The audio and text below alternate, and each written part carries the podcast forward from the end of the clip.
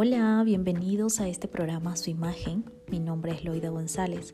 Vivo en Guatemala y te agradezco por acompañarme en este podcast. Este espacio es para crecer de forma integral y este es el primer paso. Escuchar y poner en práctica lo que escuchas.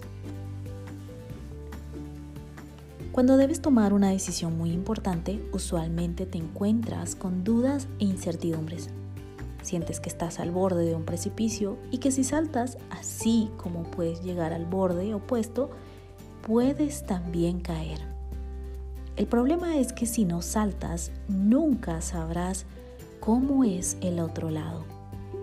Todos debemos correr riesgos de vez en cuando y muy importante, todos debemos aprender a dejar ir para poder andar más ligeros por la vida. ¿Te atreves a dar este paso?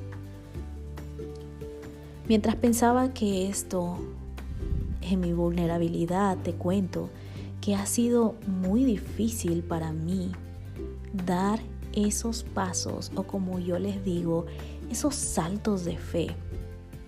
Pues Dios me llevaba a Eclesiastés 11:4, que dice de la siguiente manera: El que observa el viento no siembra, y el que mira las nubes no ciega.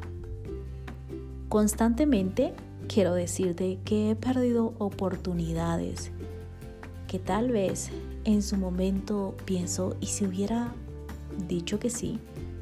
Si hubiera tal vez dado el salto. Pero muchas otras veces también digo, ¿y si tal vez era mejor quedarme donde estaba?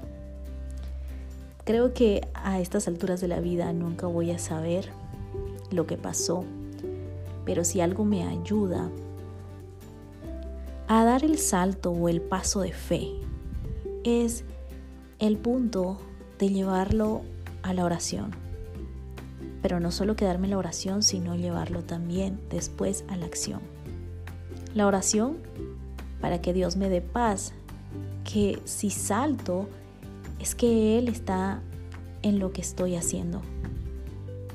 Y le pido su paz, su paz que sobrepasa todo entendimiento y que sé que guardará mi corazón para dar esos pasos asertivos.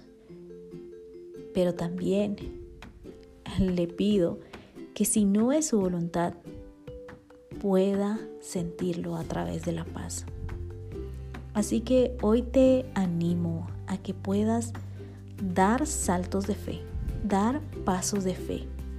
Sin embargo, no olvides llevarlo en oración y preguntarle al Padre si es su voluntad y pedirle esa paz que sobrepasa entendimiento y que va a guardar tu corazón si es que viene de Él dar esos pasos.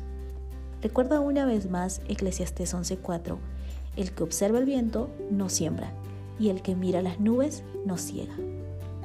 Te mando un fuerte abrazo y nos vemos la próxima semana.